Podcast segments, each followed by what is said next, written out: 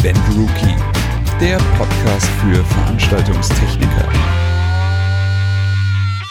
Herzlich willkommen zu einer weiteren Folge des Event Rookie Podcasts, diesmal mit der Nummer 26. Hi Simon. Guten Tag, ich bin raus, was die Nummern angeht.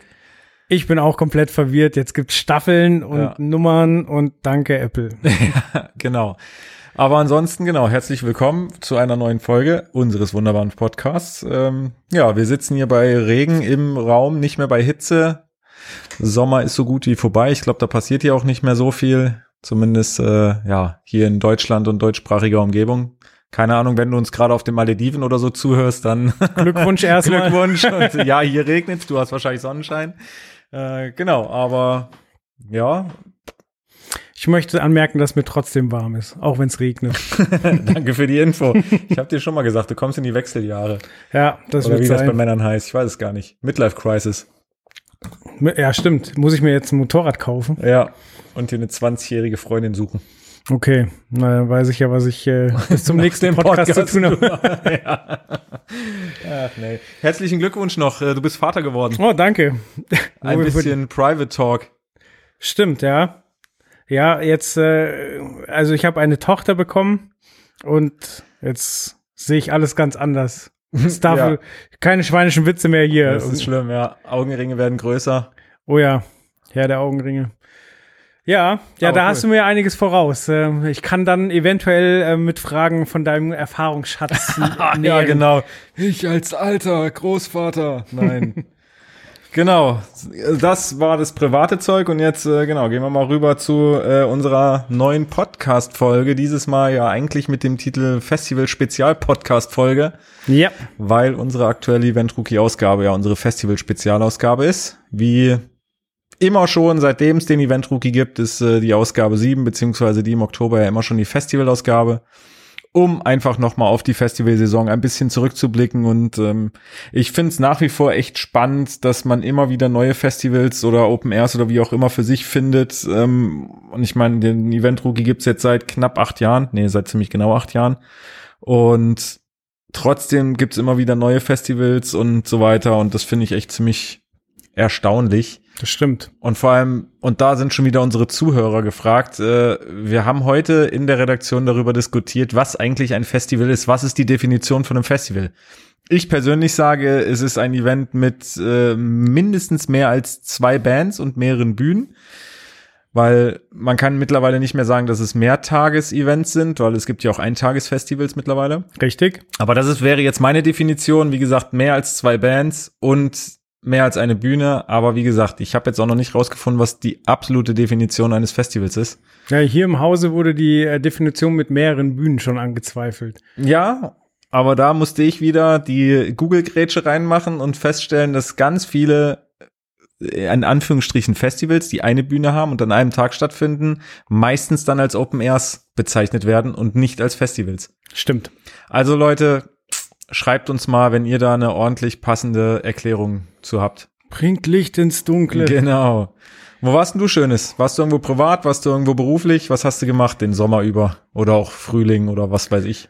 Auf Festivals war ich gar nicht auf so vielen. Privat war ich beim Jubiläumskonzert von Moop Mama, wo, wo ganz viele Gäste da waren. Mhm. Also auch breit gestreut von Roger Reckless zu Max Mutzke Okay. zu, ähm, ah, wie heißt der von Deichkind? Cryptic Joe.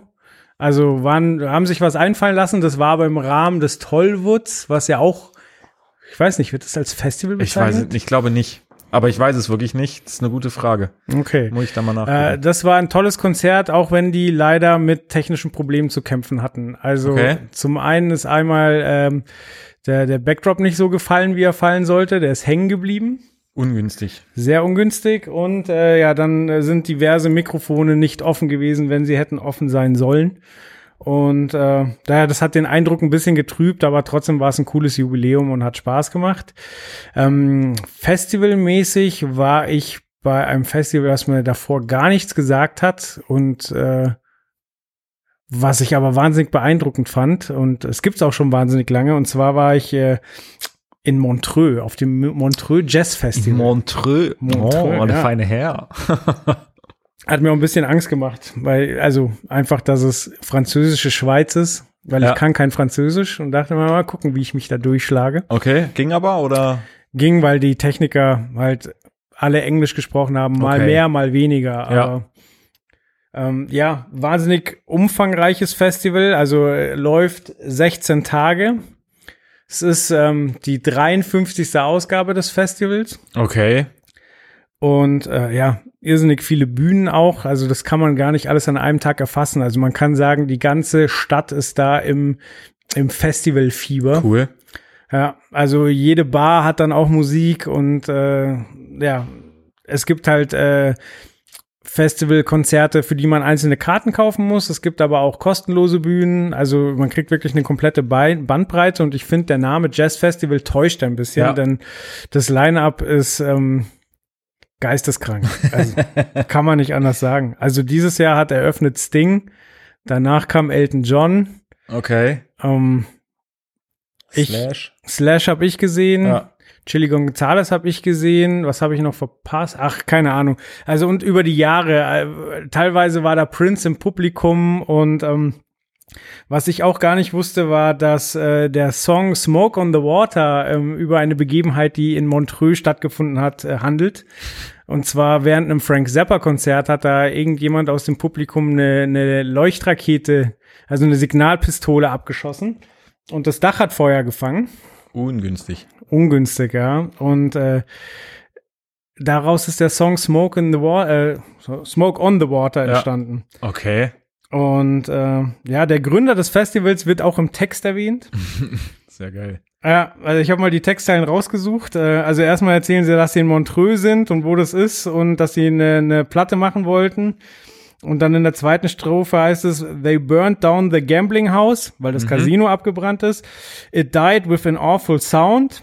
Funky Claude was running in, in and out, pulling kids out of the ground. Also und mit Funky Claude ist Cloud Knobs genannt. Der ist eben der, der Gründer vom Jazz Festival. Okay.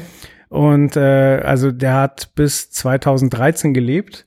Der ist geboren 1936 und hat das Ganze einfach aus der Taufe gehoben. Cool. Ja.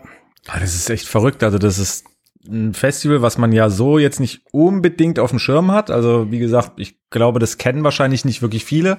Ja. Aber was so eine Tradition hat und äh, so viel, ja eigentlich Einfluss auch auf Musik gehabt hat, Ja. das ist schon wirklich ähm, ja sehr faszinierend. Aber kann man dann überhaupt sagen, wie viele Bühnen das Festival hat, wenn du sagst, da ist sowieso überall irgendwas? Gibt es da wirklich so, dass man sagt, okay, das hat trotzdem irgendwie nur drei Bühnen oder so? Nee, oder ich glaube, offiziell sind 16. Okay, wow. Okay. Ja, plus die Bars, die noch drumherum Ja, sind und ja. dann halt auch ihre Bands haben und so weiter. Ja. Und deswegen, ähm, das Aber war. da gibt's wahrscheinlich dann auch kein Festivalticket, oder? Also ich meine, wenn da irgendwie Sting und äh, Slash und was so Elton John und so weiter auftreten, also Äh, weiß ich ehrlich gesagt nicht. Ich hatte mal geguckt und Elton John war sehr, sehr teuer. komisch. Ja, es ist halt die Schweiz. So. Ja. Also das heißt, alles ist da sehr, sehr teuer. ähm, was aber total nett gemacht war, dass äh, teilweise um die, die Hallen drumherum auch äh, Live-Übertragungen von den Konzerten Okay. stattgefunden haben. Also es gab draußen Plätze, wo dann zum Beispiel Slash auch ähm, ja, live drauf gestreamt wurde und wo man sich einfach kostenlos hinstellen konnte. Klar, Ja. ist ein bisschen was anderes, als dann in der Halle zu sein, aber also es wird dann nicht nur aufs Geld gegeiert, sondern es wird wirklich Musik gelebt. Auch ähm, haben die schon vor Urzeiten angefangen, ein Archiv zu, zu äh, gründen, wo, also die haben quasi ähm, so ziemlich jeden Auftritt mitgeschnitten, mitgefilmt und ähm, archivieren das Ganze halt und haben da halt wirklich, die sitzen auf Jahrzehnten von Musik Okay. mit äh, wahnsinnig krassen Künstlern.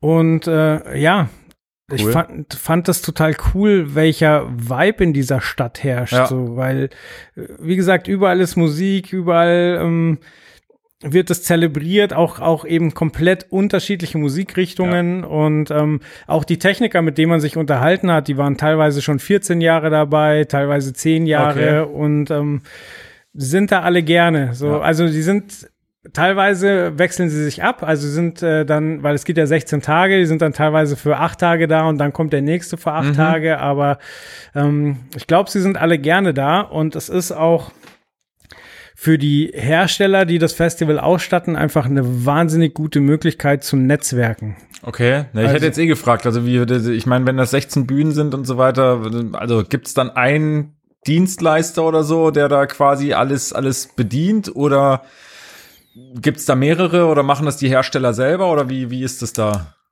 Ich weiß gar nicht genau, ob es nur ein, ein Anbieter ist. Also auf jeden Fall sind die Hersteller mit drin. Ähm, Mhm. ich kann sie auch nennen. Also äh, Shure war mit dabei, Meyer Sound und äh, Gigico. So Mhm. waren so die, die äh, Haupt, Haupttechnik-Ansprechpartner, Ja. die dann halt teilweise auch eigene Büros haben. Okay. wo sie, ähm, also es, äh, da rennen wirklich Leute von den Firmen rum, die den ganzen Tag nichts anderes zu tun haben, als wirklich zu Netzwerken. Das heißt, wenn einer beim Soundcheck ist und der, und der, der, der von der Firma merkt, okay, der ist so langsam durch oder so, geht er vorbei, stellt sich vor, gibt ihm seine Karte, sagt so, hey, wenn du Fragen zu dem Pult hast oder wenn du dir mal das Neue anschauen willst, so klingel kurz durch, kannst vorbeikommen, kriegst einen Kaffee Okay. und äh, dann also da und ähm, zum Beispiel bei Splash, Slash war es auch so. Ähm, ich bin irgendwann während dem Konzert rausgegangen und habe dann halt ein paar von den von den Firmen eben gesehen bei einer Bar und bin hingegangen und habe auch mitbekommen, dass sie dass sie eben äh, die Techniker von der Vorband da hatten und den Essen hingestellt haben und mit denen gequatscht haben, was die so in Zukunft vorhaben und wo es weitergeht und so weiter. Und das ist halt eine absolute Win-Win-Situation, weil als als Techniker vor Ort hast du halt die Möglichkeit wirklich direkt Fragen zu stellen und halt auch neue Technik auszuprobieren. Du musst aber nicht Angst haben, dass dein Gig irgendwie in Gefahr steht, weil da stellen sie sicher, dass du das gewohnte Setup da hast. Also zum Beispiel bei den Lichtpulten steht auch immer eine Grandma da und noch eine Zweier, weil sie sagen, ja, die Dreier stellen wir hin, wenn die Dreier Standard Ja. ist. Und äh, ja, aber trotzdem kannst du dann mit deinem Fall, was du hast, halt auch mal in den Showroom gehen und mal rumprobieren und hast halt Kontaktdaten direkt zum Hersteller, um um auszutauschen. So und äh, der Hersteller ähm, hat halt fette Namen da, die alle unter mit seiner mit äh, also mit dem Equipment Ja, laufen ja. Ähm, und hat halt Zugriff auf richtig viele Techniker. Ja, ich wollte gerade sagen, zwei Wochen lang und dann die, die Creme de la Creme und die Namen und dann, wie gesagt, bei 16 Bühnen. Also, da äh, kannst du schon ordentlich abgreifen. Das ist schon cool. Ja, aber ich habe das bisher nie so gesehen, dass, ein- dass es ja auch Nee. wirklich eine Netzwerkmöglichkeit ist, so ein Festival. Ja, vor allem so krass halt, ne, dass die wirklich so mit eigenen Büros und vielleicht dann noch eigenem Showroom, sage ich jetzt mal. Ich meine, klar gibt's äh, die das ein oder andere Festival, ähm, was weiß ich, auch Wacken oder so. Da wird ja auch gerne mal werden irgendwie Kunden eingeladen von Firma XY und denen wird dann halt alles gezeigt. Aber wie gesagt, dass es dann halt so krass genutzt wird, aber ja, ich meine, Netzwerken ist halt einfach mal das A und O. Du musst Kontakte machen. Es ist egal, ob du Hersteller bist, Techniker bist oder was auch immer. Und wie du schon sagtest, es ist halt wirklich eine Win-Win-Situation, weil die, die, die Firmen kriegen da irgendwie die Creme de la Creme Techniker ran und können die irgendwie auf ihre auf ihre Produkte äh, direkt mal lenken und ähm, die Techniker haben halt den besten Support eigentlich, den man haben kann, direkt äh, face to face und direkt mit den Angestellten des Herstellers. Deswegen ist das natürlich schon, schon echt cool. Und wie gesagt, ich meine, wenn sich dann die Techniker untereinander, da wird es ja auch genügend Netzwerk wahrscheinlich geben. Ja. Zumindest an den Tagen, wo sie halt gerade gleichzeitig da sind. Also das ist schon eigentlich ein Konzept, was wirklich ziemlich cool ist, muss ich sagen. Also, Ja.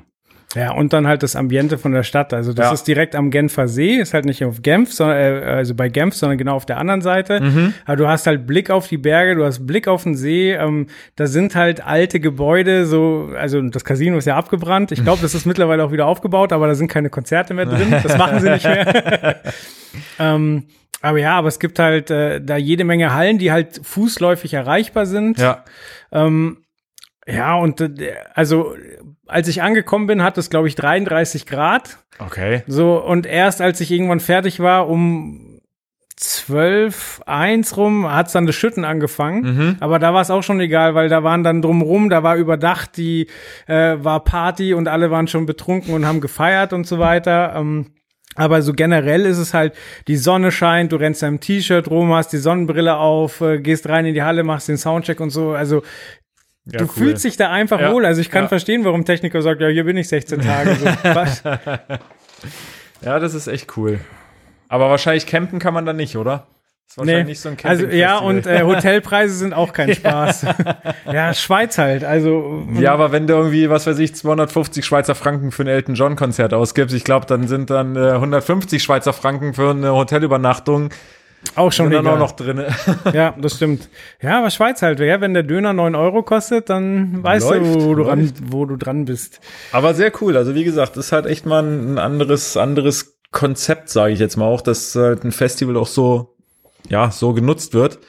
Und wie gesagt, ich hatte mir das ja die letzten Jahre auch immer mal so ein bisschen angeguckt, das Line-Up, und das ist halt echt abgefahren, dass dieser Name einfach so dermaßen Schall und Rauch ist, ähm, weil wie gesagt, mit Jazz hat das ja natürlich immer noch was zu tun in den kleineren Locations, aber wenn du dir die Line-Ups äh, der, der großen Locations anguckst, da ist es ja, wie gesagt, da ist ja, glaube ich, gar nichts mehr, was mit Jazz zu tun hat.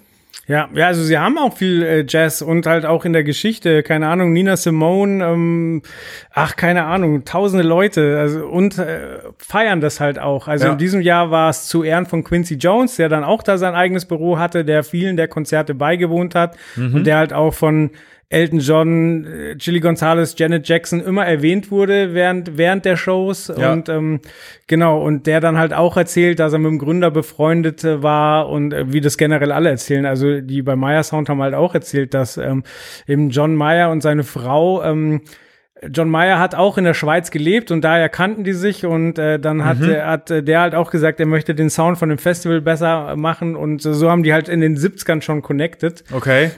Und ähm, ja, ist schon interessant, also wie lang da auch teilweise die Historie geht und Ja. der einfach der Vibe nicht verloren geht. Und auch so die, die Presseabteilung war total nett. Du kriegst da Infomappen, wo halt auch Zahlen drinstehen, wo halt dann auch so nutzlose Facts drinstehen, die aber interessant sind. So Sachen wie, äh, irgendwann war das Festival während einem Autostreik, wo die Autos nicht fahren durften. Dann Okay. ist halt da, der Headliner ist halt mit dem Pferd eingeritten, so. Und, äh, also solche Stories kriegst du halt da Ja. zu hören und Okay.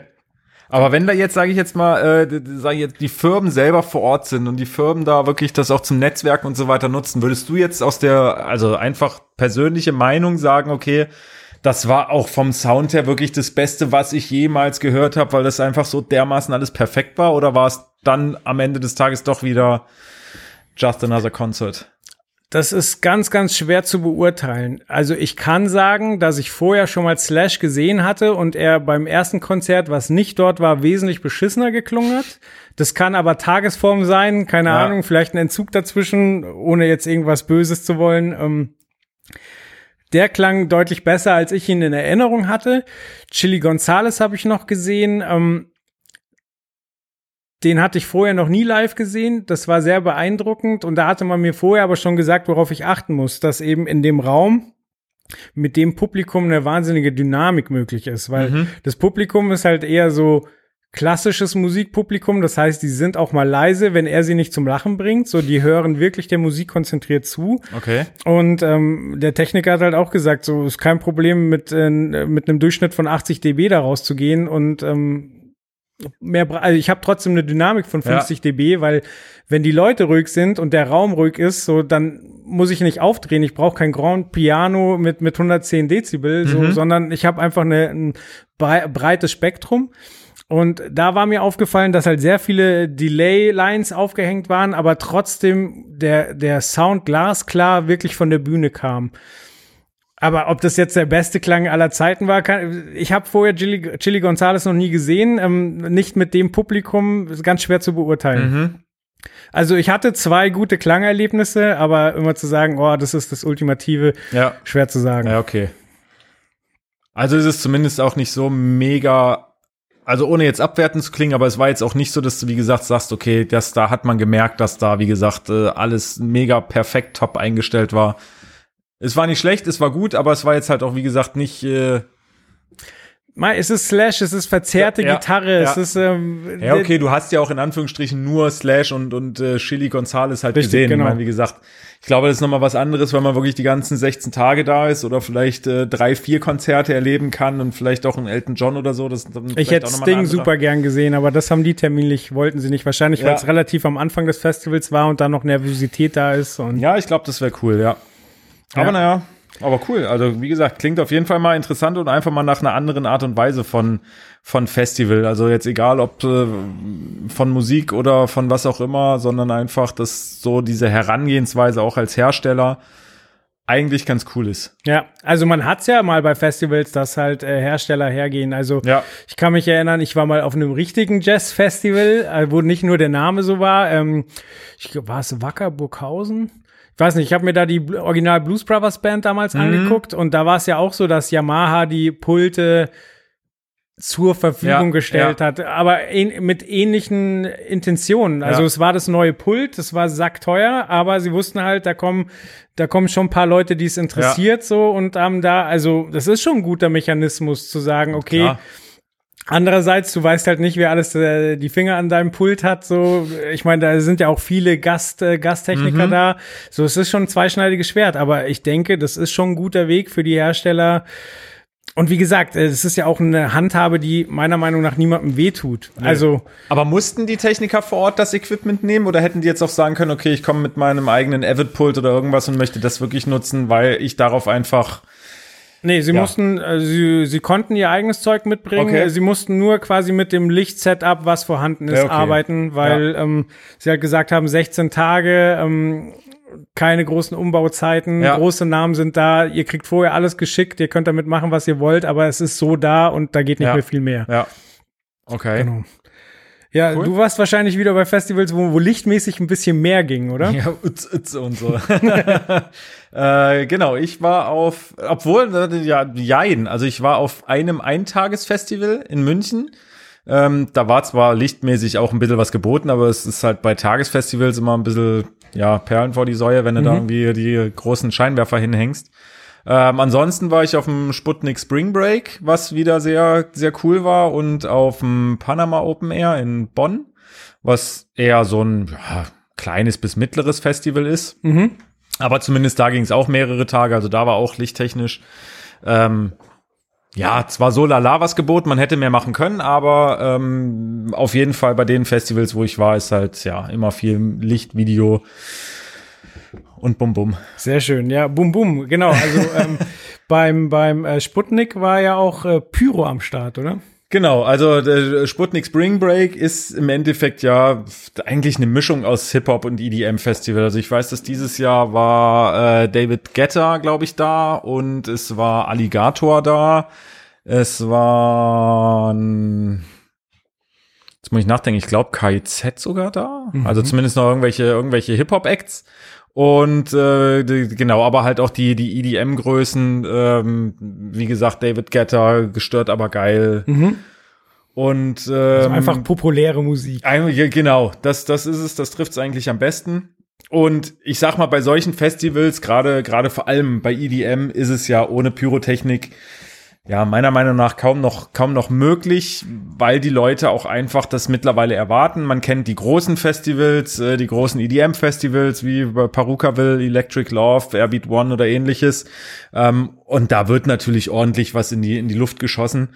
Und deswegen gab es natürlich auch beim Sputnik Spring Break, ja, ich sage jetzt mal pyrotechnisch, glaube ich, fast alles, was es zurzeit gibt auf dem Markt. Also Okay. CO2-Shooter und CO2-Jets und Flame-Jets und ähm, natürlich Feuerwerk und Konfetti und Streamer und was es nicht alles noch so gibt. Und genau. Äh, Du hast es mich gerade gefragt, ähm, ob, ähm, ob jemand auch eigene Pulte mitbringen kann. Konnten die, die Acts, die da waren, denn einfach aus dem Föllen schopfen, konnten machen, was sie wollten mit den Effekten, die da waren? Oder wie läuft das? Ähm, also erstmal auf der technischen Seite wird sowas komplett gestellt. Also es ist jetzt nicht so, dass ein, ein fremder Pyrotechniker ankommt und sagt, ich möchte jetzt hier gerne mein Pult, mein Pyropult hinstellen und damit möchte ich das jetzt gerne alles machen. Ähm, das ist auch eigentlich ja eigentlich kaum gegeben. Also ich kenne jetzt keinen Act, keine Band, die irgendwie mit einem eigenen Pyrotechniker oder ähnlichen unterwegs ist oder mit eigenen Pyro-Effekten.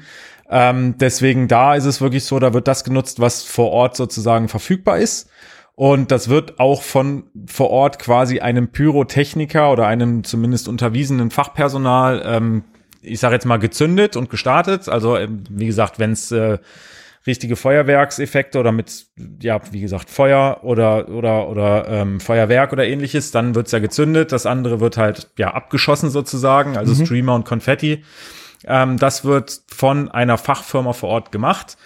Die Acts an sich können eigentlich aus dem Vollen schöpfen, aber, und jetzt kommt das große Aber, die müssen halt vorher schon anmelden, was sie gerne machen möchten. Also es ist, wird vorher rumgeschrieben oder äh, gibt halt eine Rundmail, wo gesagt wird, okay, das und das gibt es vor Ort. Und dann gibt's natürlich auch da einen technischen Rider, den äh, die Pyrotechnikfirma bekommt. Wenn da drin steht, ich brauche den und den Effekt, dann wird das halt besorgt und dann wird es auch so vorbereitet. Dann können die Acts, sage ich jetzt mal, auch aus dem Vollen schöpfen. Ähm, ja, und wie gesagt, das muss aber eigentlich vorher alles irgendwie angemeldet sein. Okay. War es denn da auch so wie bei, ja, bei immer mehr EDM-Festivals, dass es quasi eine Eröffnungsshow und eine, eine Closing-Show gibt? Ich glaube, ist also eine, eine Eröffnungsshow, eine Closing-Show an sich gab's nicht. Es gab, äh, da war ich aber nicht mehr da, soweit ich weiß, am letzten Tag halt wirklich ein ja, klassisches Höhenfeuerwerk, also das Mhm. wirklich so nochmal zum Ende hin. Hinter der ähm, Bühne dann. Hinter der Bühne, genau, das Höhenfeuerwerk gestartet wurde. Ähm, ansonsten, wie du schon sagtest, bei den ganz großen EDM-Festivals äh, ist es ja auch mittlerweile gang und gäbe, dass es entweder eine Opening-Show gibt und oder eine Closing-Show Mhm. oder es gibt ähm, mittendrin, was weiß ich, so eine so eine so eine Halftime-Show oder irgendwie sowas, dass es halt, äh, wenn es Freitag beginnt, dass es vielleicht Samstagabend ähm, so eine Riesenshow abgefeuert wird, die dann irgendwie zehn Minuten, Viertelstunde geht, die dann auch wirklich auf äh, Timecode läuft, meistens. Ähm, aber das gab's hier jetzt nicht. Also hier wurde wirklich bei den Acts alles noch manuell und äh, händisch abgefeuert sozusagen. Okay. Jetzt äh, sagtest du, man muss vorher klar machen, was man denn machen will. Ähm, das heißt, man muss auch klar machen, wann man es machen will. Also das ist halt das, das Abgefahrene, was ich ehrlich gesagt vorher in dem Detail auch noch nicht wusste, weil es war so, dass ich das Interview geführt habe mit dem verantwortlichen Pyrotechniker und dann kam ein Act oder der Stage Manager von einem Act, der da irgendwie auftreten wollte und äh, wollte halt noch zwei, drei pyrotechnische Effekte anmelden sozusagen oder sagen, dass er die halt gerne für seinen Act haben möchte oder die halt zumindest braucht für die Show. Und da wurde ihm dann auch relativ deutlich gesagt, dass das halt so nicht geht, weil, wie, wie ich schon sagte, sowas halt vorher angemeldet werden muss. Und nicht nur, ich hätte gerne den und den Effekt, sondern ich brauche bei diesem Act um die und die Zeit den und den Effekt. Also ich denke mal, du musst dich jetzt nicht auf die Sekunde genau festlegen, aber es muss zumindest vorher von dem Management oder von dem Act selbst kommuniziert werden, okay, wenn ich auftrete in dieser, was weiß ich, Stunde, brauche ich ungefähr nach 10 Minuten den Effekt, nach 15 Minuten den Effekt, nach 20 Minuten den Effekt und da muss wirklich relativ minutiös aufgelistet werden, was ich für einen Effekt brauche. Wie gesagt, wusste ich vorher auch nicht, aber ähm, wurde mir halt so vor Ort mitgeteilt. Und ähm, das liegt halt daran, dass der die verantwortliche Pyrotechnikfirma alles bei der Feuerwehr anmeldet, was sie erstens für Geräte dabei haben und wann halt wirklich was gezündet wird, damit wenn ja gefährlichere Sachen oder höhere Sachen sozusagen äh, gestartet werden, dass die Feuerwehr auch wirklich weiß, okay, jetzt ungefähr kommt der und der Effekt ähm, und darauf halt vorbereitet sind. Und klar, wenn dann irgendwie mittendrin jemand kommt und sagt, ach hier, ich hätte jetzt gerne noch, äh, was weiß ich, hier fünf Flamejets äh, genutzt, die habt ihr ja sowieso da, dann ist es halt nicht möglich. Natürlich wird vor Ort dann immer noch mal geguckt, wie man es irgendwie machen kann. Die meisten Pyrotechnikfirmen haben auch einen guten Draht zum zur Feuerwehr oder zum zum Ordnungsamt. Ja. Und ich denke mal, dass in, ja, in einer hohen Prozentzahl von Fällen da wirklich auch noch was zu machen ist und dass man das dann auch noch irgendwie hinkriegt. Aber im Normalfall, wie gesagt, wäre es so, dass das vorher angemeldet werden muss. Was für ein Effekt? Wann möchte ich den zünden? Also bei welchem Act und wie gesagt, in welcher Zeit ungefähr? Und erst dann kann das dann auch wirklich gemacht werden. Als Zuschauer macht man sich dann nie den Kopf drum, Ja. gell? Hauptsache es ist warm und hell, so toll. Ja, das ist wie gesagt, das ist, ähm, man denkt immer, wenn man sich das anguckt, vor allem bei den EDM-Festivals, ja, okay, hier kommt ein Drop, also da setzt quasi der Bass ein und ja, dann passt, irgendwas passiert da schon auf der Bühne. Also entweder es kommt eine CO2-Fontäne oder es wird halt irgendein pyrotechnischer Effekt abgeschossen oder sonst irgendwas.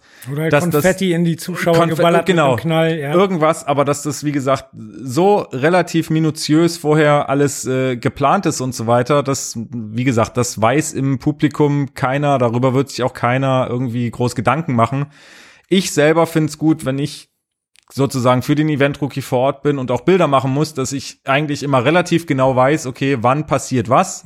Man kann die Kamera bereithalten, man kann sich angucken oder man kann eine gute Position vorher schon gucken und muss dann nicht ganz plötzlich in der Hektik äh, anfangen, die Kamera ganz schnell hochzuhalten und äh, Serienaufnahme zu machen. Ähm, deswegen, das finde ich eigentlich ganz, ganz cool soweit. Aber wie gesagt, da ist natürlich, es geht dabei komplett um Sicherheit. Deswegen guckt man auch, dass man es so sicher wie möglich macht. Und das sind, wie gesagt, wirklich halt auch Infos, die, ähm, ja, die man bei sowas dann halt einfach auch aus erster Hand bekommt, was ich, wie gesagt, äh, bis dato auch noch nicht so im Detail wusste. Ja.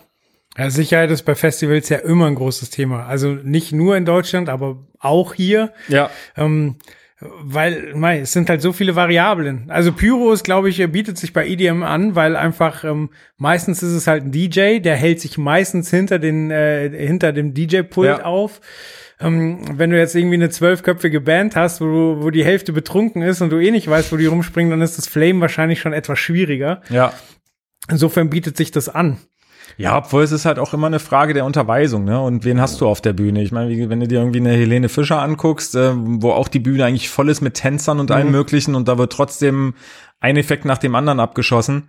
Ähm, aber es ist halt wirklich, ja, was heißt faszinierend, aber es ist äh, schon abgefahren, wie auf wie viel Sicherheit oder auf wie viel Gefahren man eigentlich bei so einem Event wirklich äh, achten muss. Ich meine, früher war es ja, da war es vielleicht mal ein pyrotechnischer Effekt und das war es aber auch. Wie gesagt, mittlerweile ist es äh, Wind, Gewitter, Regen, um die äußeren Einflüsse, sage ich jetzt mal, äh, zu nennen. Dann hast du auf der Bühne, wie gesagt, deine pyrotechnischen Effekte.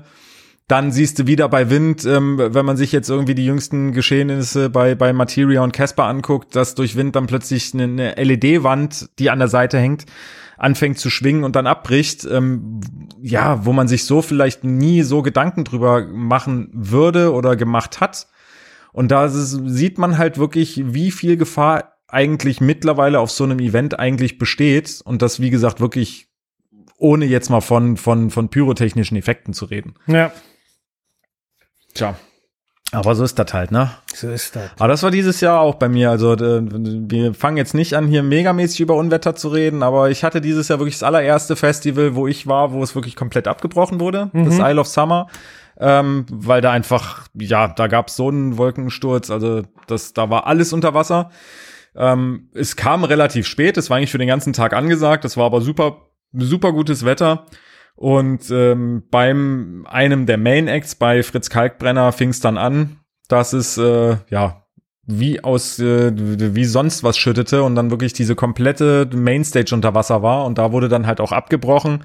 Ähm, und das Panama in Bonn, ähm, da war es halt so, dass es unterbrochen wurde. Da kam glücklicherweise kein Unwetter. Aber wie gesagt, ich hatte das vorher noch nicht bei einem Festival, auch wenn ich schon bei vielen, vielen Festivals war, vor allem beruflich.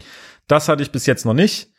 Und jetzt, äh, wie gesagt, habe ich es auch mal miterlebt. Aber ich glaube, das wird, wie gesagt, in den nächsten Jahren, es wird nicht besser, es wird eher noch, noch um einiges schlimmer werden, egal ob Hitze ist äh, oder Sturm und Gewitter und sonst was.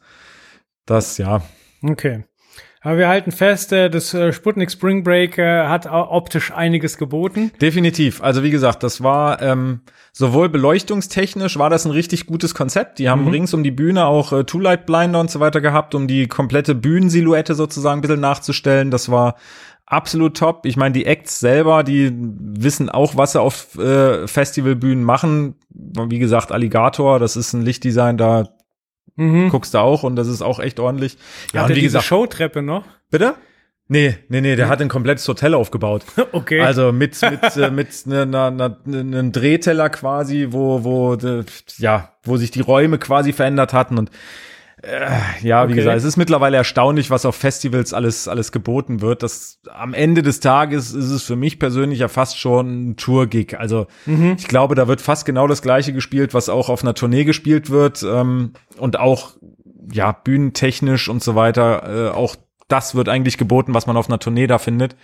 Ähm, aber wie gesagt, ansonsten auch pyrotechnisch war da, war da wirklich gut, gut was am Start. Okay. Jetzt sagtest du aber auch, dass du äh, beim Panama in Bonn warst. Richtig, genau. Wurde auch so viel rumgefackelt. Nee, leider nicht. ähm, genau, Panama Festival in, in Bonn ist, äh, wie gesagt, ein etwa, also was heißt ein etwas kleineres? Also beim Sputnik sind mehrere Zehntausend. Ich glaube, beim Panama, ich müsste noch mal genau nachgucken, aber waren es, glaube ich, vier, viereinhalb oder so. Also das ist jetzt nicht das, das Riesenfestival, hat trotzdem einige, einige Bühnen, also eine Mainstage. Ähm, was ich auch da sehr interessant fand, war, dass das eine, eine Trailerbühne war, ne? die, die größte, glaube ich, von Kultur, die es gibt. Klär Ähm, mich auf. Worüber?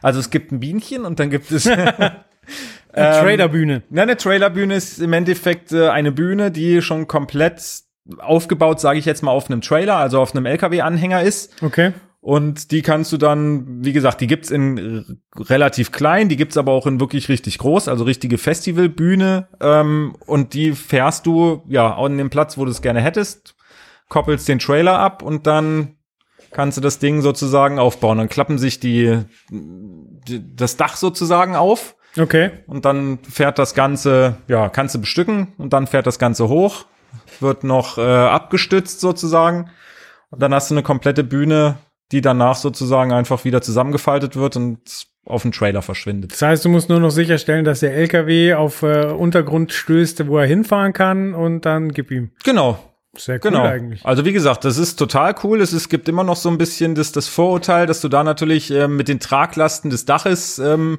ein bisschen beschränkt bist, weil da kannst du halt jetzt nicht irgendwie die ja mega fette LED-Wände hinten reinhängen und sonst irgendwas. Aber mittlerweile sind diese Trailerbühnen so gut ausgestattet, ähm, ja, dass du da wirklich ausreichend viel an, an Lichttechnik, Audiotechnik und so weiter reinballern kannst. Was du da halt für ein Problem hast, du hast keine seitlichen Anbauten, also es bedeutet Monitorplatz und äh, Storage und ähm, ja, vielleicht einen kleinen Backstage, wo du schon mal Acts vorbereiten kannst, hast du da halt auch nicht. Das bedeutet, wenn du Live-Acts hast mit, ähm, ja, oder mehrere Live-Acts mit Schlagzeugen, mit Gitarren, mit allem möglichen, dann wird der Platz schon sehr, sehr knapp bei so einer Trailerbühne oder du musst halt wirklich Anbauten machen, die dementsprechend groß sind. Aber ansonsten ähm, bietet es viele Vorteile. Also da, wie gesagt, die Trailerbühne, das war, wie gesagt, die, die Smart Stage 120 müsste das, glaube ich, gewesen sein. Die wiegt an sich, glaube ich, wiegt der Auflieger irgendwie 12 Tonnen. Das bedeutet, du brauchst auch keine Ballastierung, weil 12 Tonnen Ist schwer. eigentlich Ballast genug. Ähm, genau. Aber darüber wollten wir jetzt gar nicht reden, sondern wir wollten über Über Pyrotechnik reden. über, achso, nee, genau, und äh, ja, ganz kurz und dann können wir zur Pyrotechnik, genau, das war halt die Mainstage und dann gab's, glaube ich, noch drei andere kleinere Bühnen.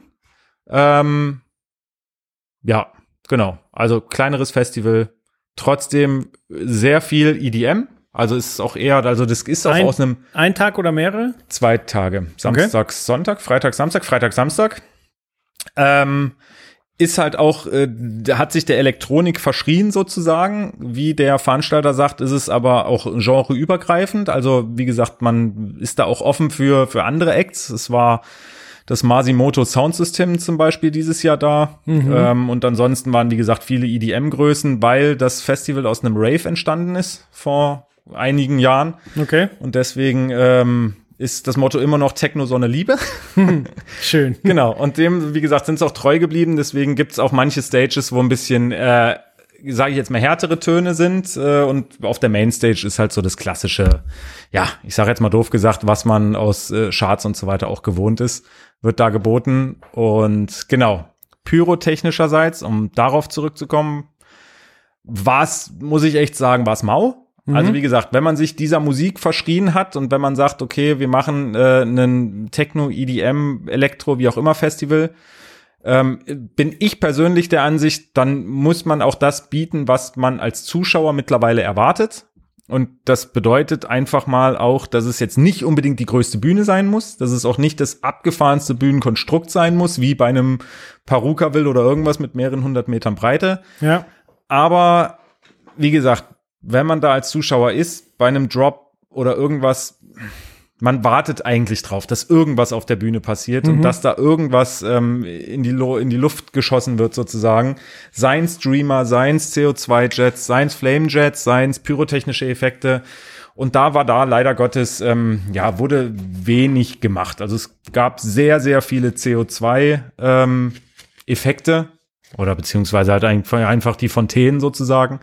Aber es gab relativ wenig anderes, abwechslungsreiches. Und das ist jetzt noch nicht mal so, dass ich das sage, weil ich, sage ich jetzt mal, aus dem Fach bin oder vom Fach bin und weiß, was es sonst noch geben würde und da vielleicht ein anderes Auge drauf habe, sondern ich habe mich da vor Ort auch wirklich mit einigen ähm, Besuchern unterhalten, wo jeder wirklich so beim, beim Main Act drauf gewartet hat, so wenn du merkst, okay, jetzt gleich setzt der Bass ein und dann pff, passiert nichts. Ja, waren manche enttäuschte Gesichter. Okay.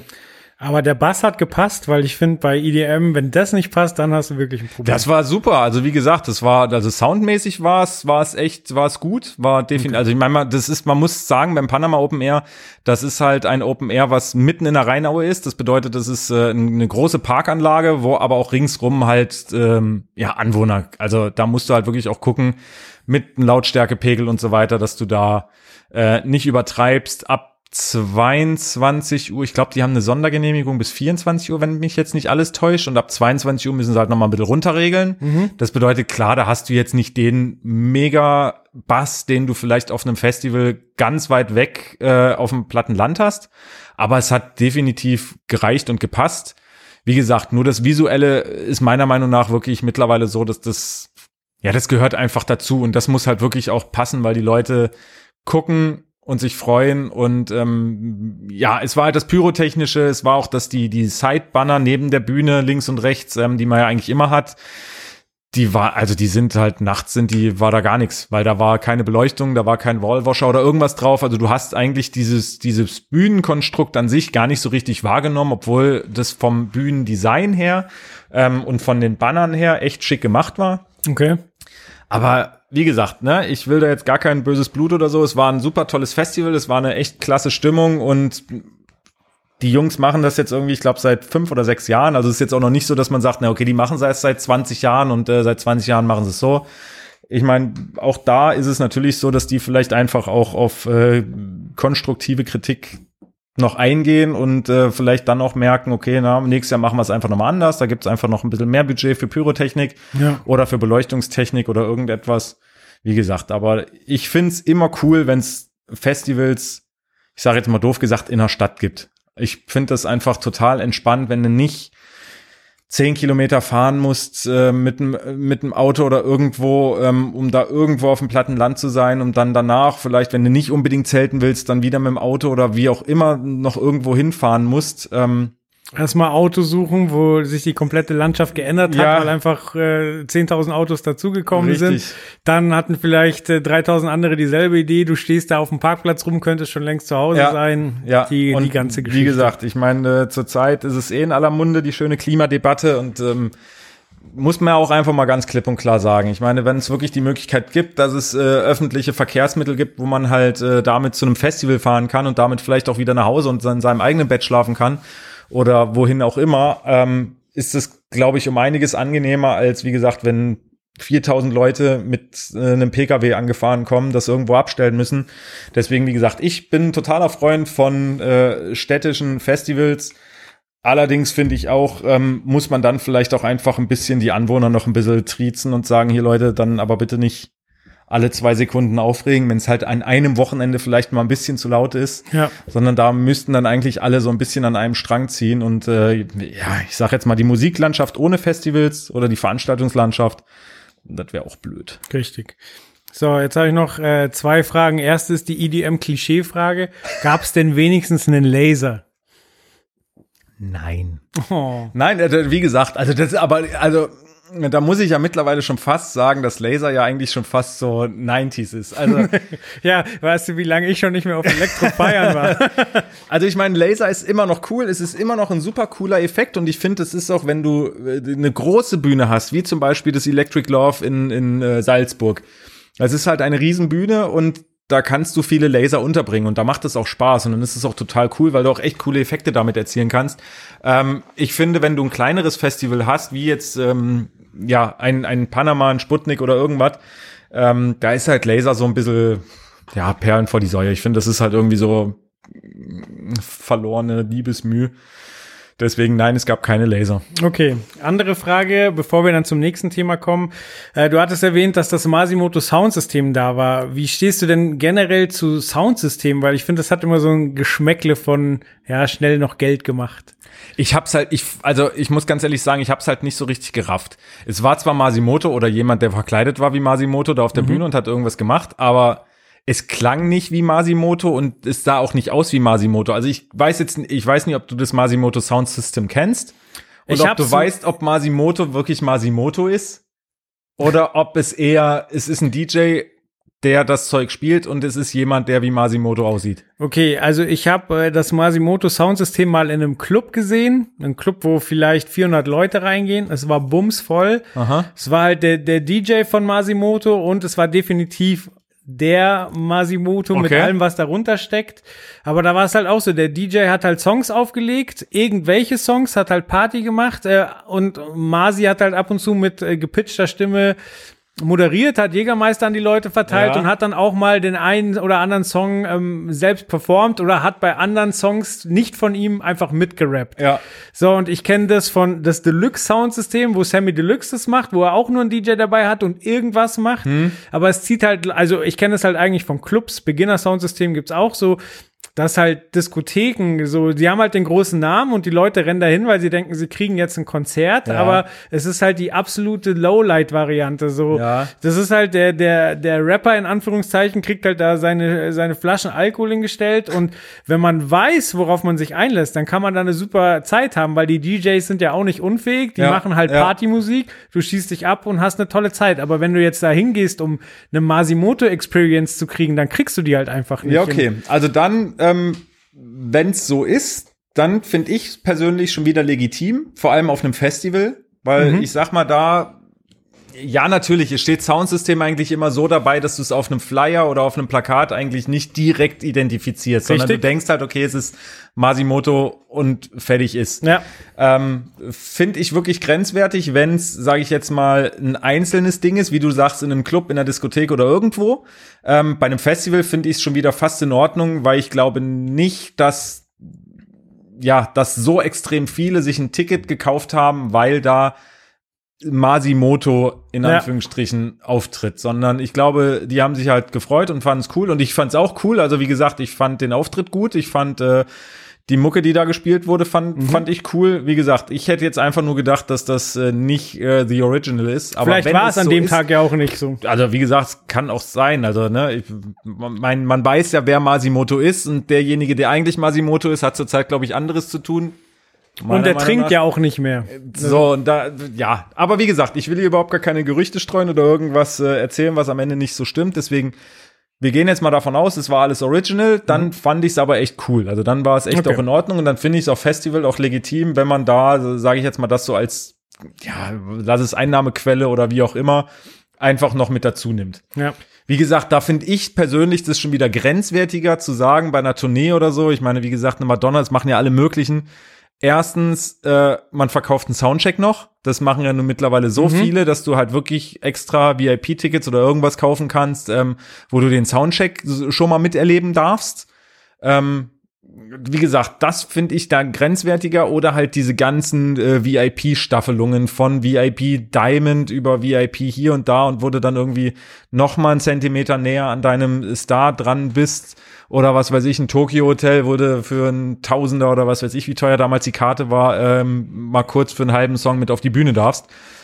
Wie gesagt, das finde ich dann grenzwertiger, so Geld zu machen, als irgendwie zu sagen, okay, ähm, ich performe jetzt nicht original meine Songs oder nicht alle meiner Songs, sondern rappe halt auf dem DJ und mache ab und zu noch ein paar von meinen Songs. Ja.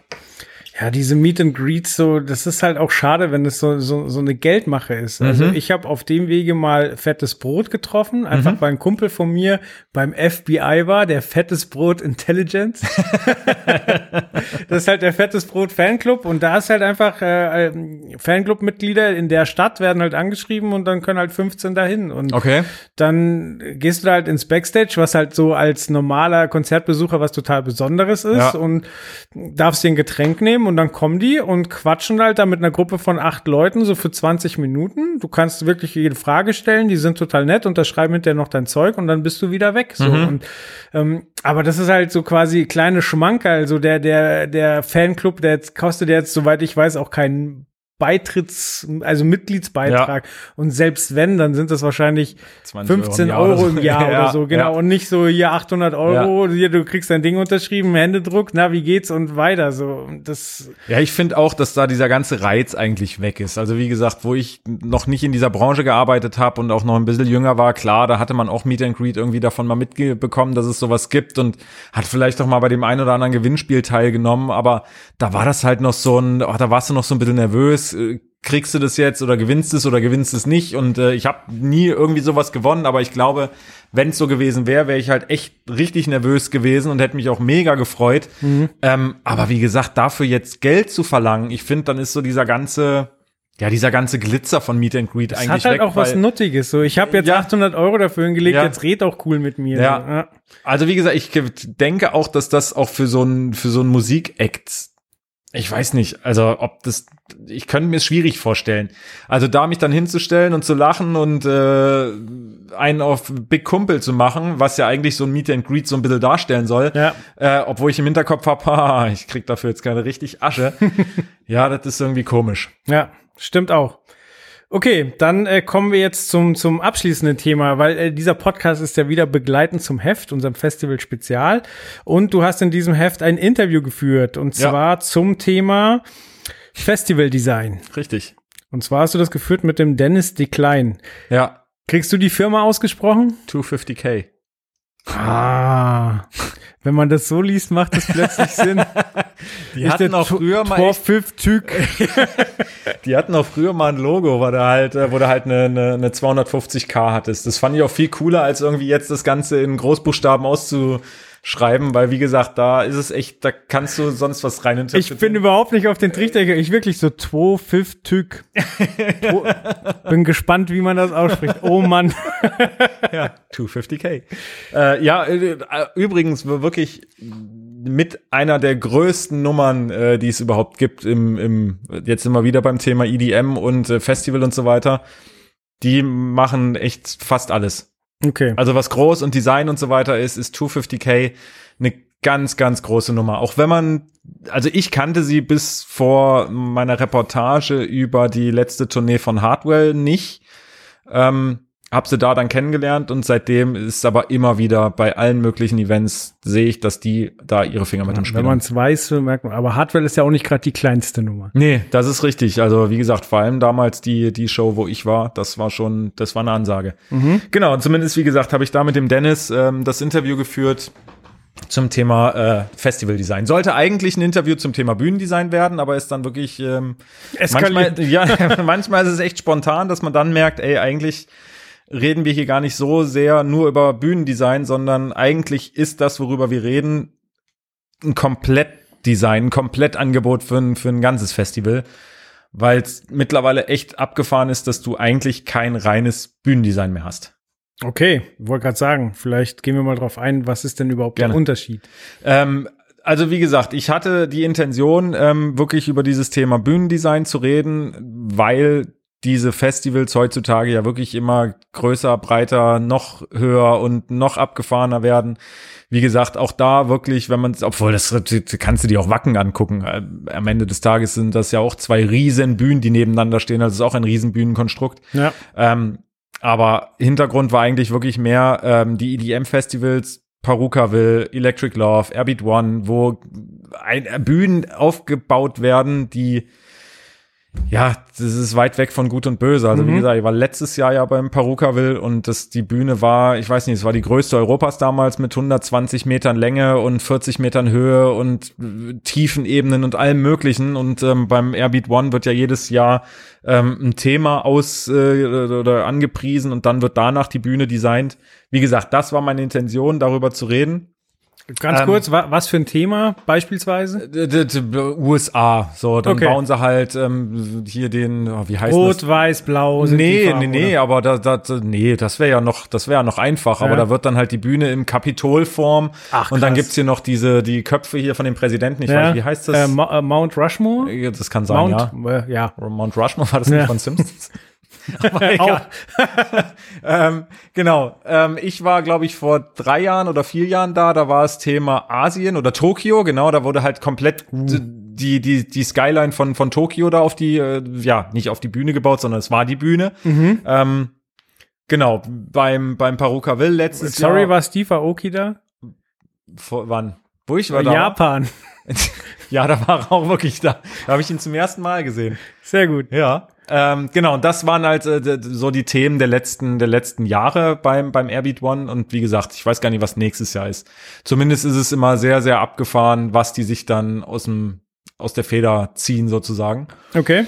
Und wie gesagt, in dem Zusammenhang ist, wird dann aber auch relativ schnell klar, vor allem wenn man selber schon mal auf solchen Festivals war, ähm, dass die Bühne an sich immer wirklich pompös und schön und toll aussieht, dass es aber nicht nur die Bühne ist, sondern dass dieses komplette Konstrukt drumherum, also wir reden hier von ähm, Plakaten, von Flyern, von äh, Facebook-Auftritten, von ganzen Webseiten, von ähm, ja den Kiosken, die es vor Ort gibt, FOH und so weiter. Das ist halt alles im Endeffekt ein Design. Also du hast dieses eine Thema und danach wird wirklich alles von vorne bis hinten genau darauf ausgerichtet, dass du immer ein CI heißt und immer äh, CI hast und immer einen Wiedererkennungswert.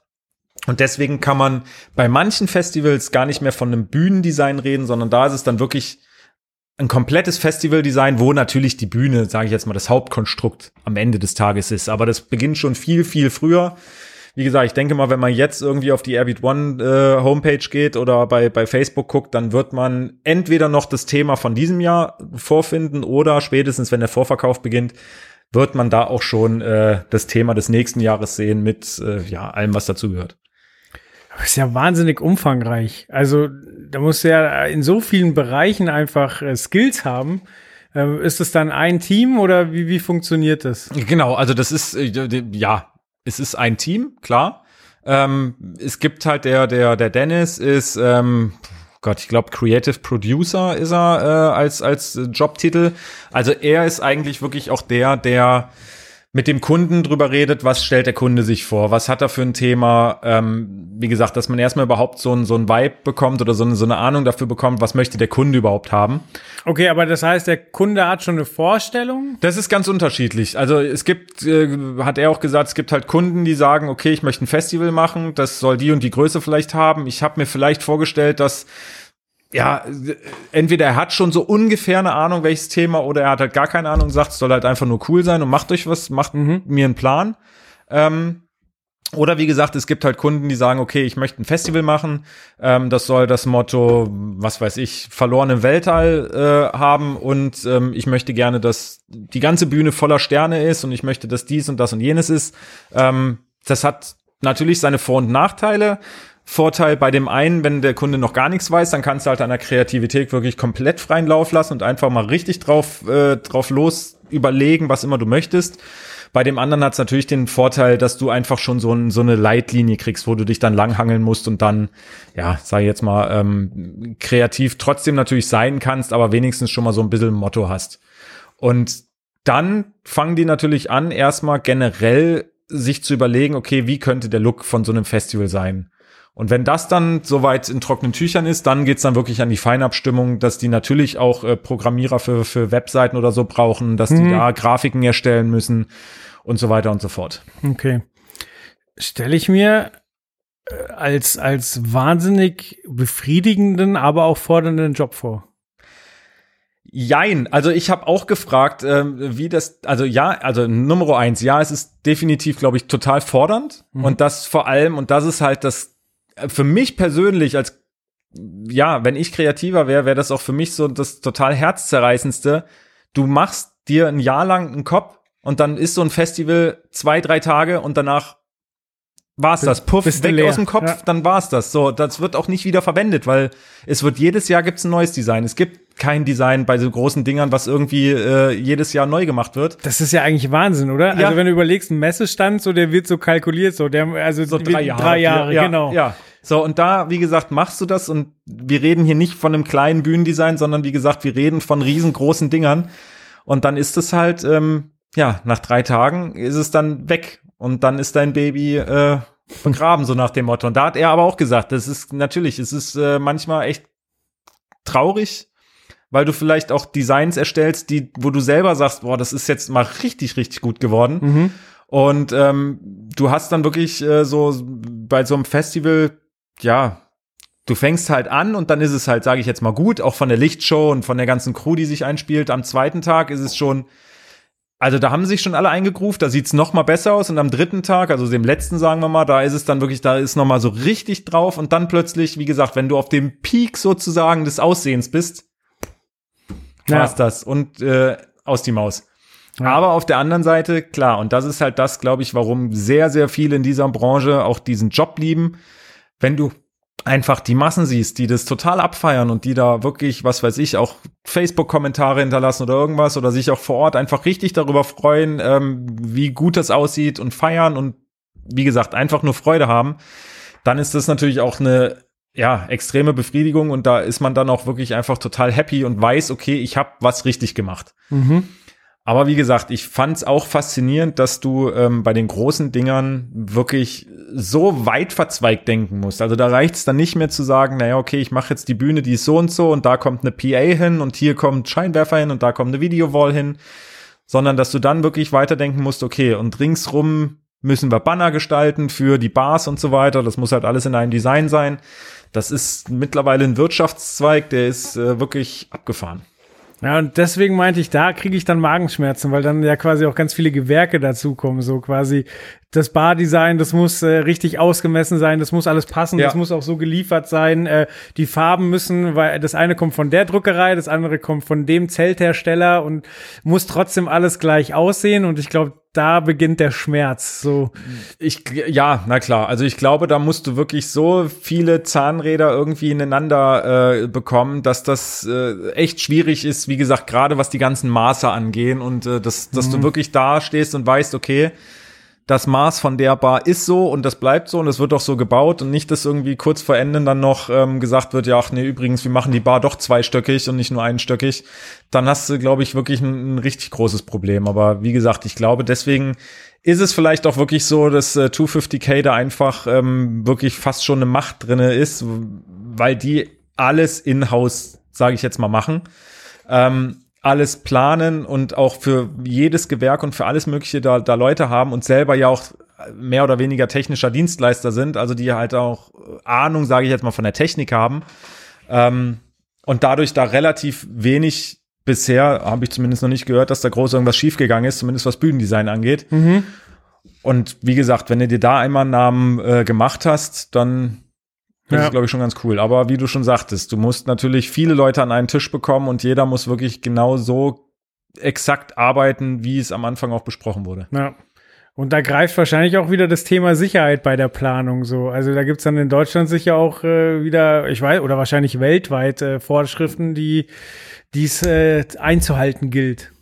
Ja, natürlich, klar. Also ähm, ich glaube, da ist Deutschland trotzdem noch mal einen Zacken schärfer als vielleicht äh, als vielleicht andere Länder. Aber Okay. logisch musst du da auf ähm, diverse Dinge wie wie was weiß ich, dass du Durchsagenlautsprecher hast, dass du einen Evakuierungsplan machst und so weiter und dass du natürlich auch äh, Notausgänge, Notausgangsschilder und so weiter, was jetzt vielleicht nicht unbedingt so cool in einem, in einem Festivaldesign aussieht, aber da musst du natürlich drauf achten und das musst du natürlich auch alles schon in deiner Planung mit beachten.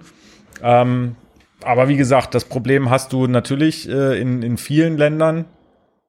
Aber ja, wenn du dir, dir, wenn du die Erfahrung hast, dann weißt du auch, worauf du achten musst. Also deswegen ist es halt auch wirklich so, dass, dass ähm, der Dennis zum Beispiel auch gesagt hat, dass er das Audiogewerk eigentlich sofort mit am Anfang mit dabei hat, ähm, weil jeder weiß, es braucht nun mal eine PA, man braucht eine Beschallungsanlage, da führt kein Weg dran vorbei. Jeder weiß aber auch, dass jetzt schwarze Boxen äh, nicht unbedingt hübsch aussehen in so einem äh, wunderschönen Bühnendesign. Ja. Und deswegen ist es halt wichtig, dass man die Leute direkt schon von Anfang an mit an den Tisch holt, um zu sagen, okay, berechne mir jetzt bitte, wo brauchst du hier ein Line Array, wo brauchst du Bässe, wo muss was platziert sein, damit wir das von Anfang an ähm, direkt mit involvieren können. Mhm. Aber äh, die sind dann geschickt positioniert oder auch in die Bühne integriert? Also werden angemalt oder irgendwas, die Fronten oder. Also meistens ist es so, dass sie wirklich einfach ähm, ja an taktisch klugen Positionen aufgehangen werden. Dass Okay. man natürlich guckt, dass dahinter jetzt nicht unbedingt eine LED-Wand hängt, dass vielleicht auch von allen Sichtachsen ähm, auf eine LED-Wand oder so geblickt werden kann.